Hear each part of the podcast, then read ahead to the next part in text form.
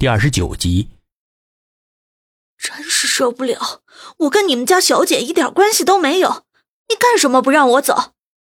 一大早就听到有人大喊大叫的声音。我跟你们小姐一点关系都没有，请不要开这种玩笑。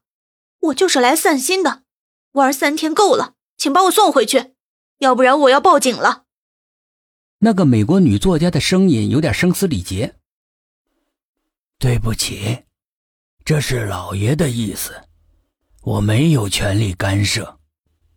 老管家整理了一下被拉开的扣子，然后很有礼貌的鞠了鞠躬。女人似乎都要和老人厮打了起来。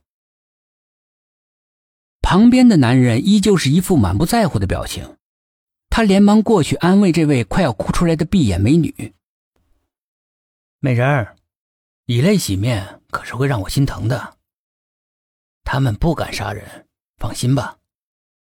哎，顺便说一句，能不能有幸约你一起喝个咖啡呢？这个男人怪不得能够年纪轻轻就当上有名的企业家呢，人际的交往能力游刃有余，就连泡妞的功夫也不是一般。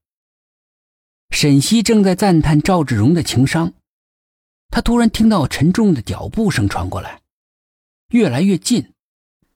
是那个电脑工程师 Leo。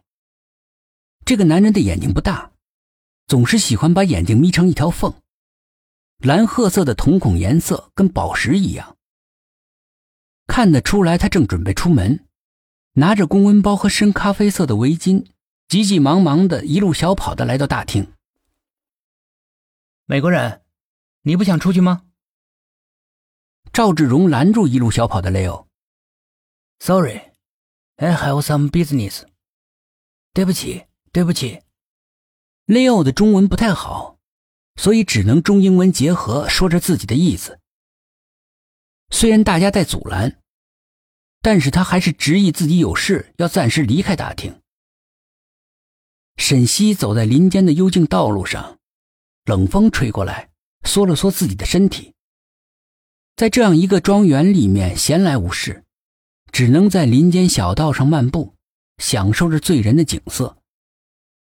前面能够看到一个女子在笔记本里面写着什么，走近了一看，是那个美女作家 Larry。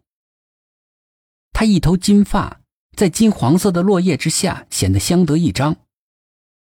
雪白的肌肤，丝缎般的华丽，眸子里面是一望无际的苍蓝，属于最明媚的天空的颜色。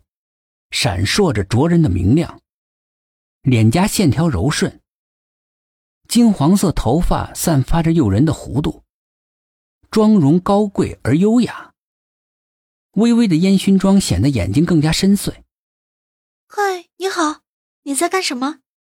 沈西很有礼貌的迎上去，凑过去看他电脑上写的文字。你好，我在写文章。如果我死在这里。还有人知道我的事情。赖瑞有些无奈的把电脑合上，把金黄色的头发别在耳后，朱唇微起，鼻翼抽动，眼睛里面似乎有泪光。他虽然是个中国人，中文说的虽然没有平仄，但是让沈西听懂是肯定没问题的。你从小在美国长大，中文怎么这么好？沈西坐在他旁边的凳子上。有些不解的问道：“哦，我我从小在洛杉矶长大，但是我的叔叔是你们中国人，我中文很好。”赖瑞说起话来的时候手舞足蹈的，眼神也开始夸张起来，就像是担心沈西不明白自己的话一样。和赖瑞的交谈虽然比较吃力，但是对沈西的英文来说，勉强能听懂个所以然。沈西突然想起 K 让自己问的事情。对了，你也是这家小姐吗？为什么也被请来了呢？此时，这个金发美女的神情突然凝固了一下，虽然极力的掩饰，但是还是能让人察觉到脸上的细微变化。性感的嘴唇似乎在抽动，金色的长发垂在胸前，把脸庞遮住了大半。停顿了几秒钟。嘴里面才说出来：“我朋友的朋友，我跟他不熟。说完之后，又赶紧把头转向了远方。这儿风景很美，不是吗？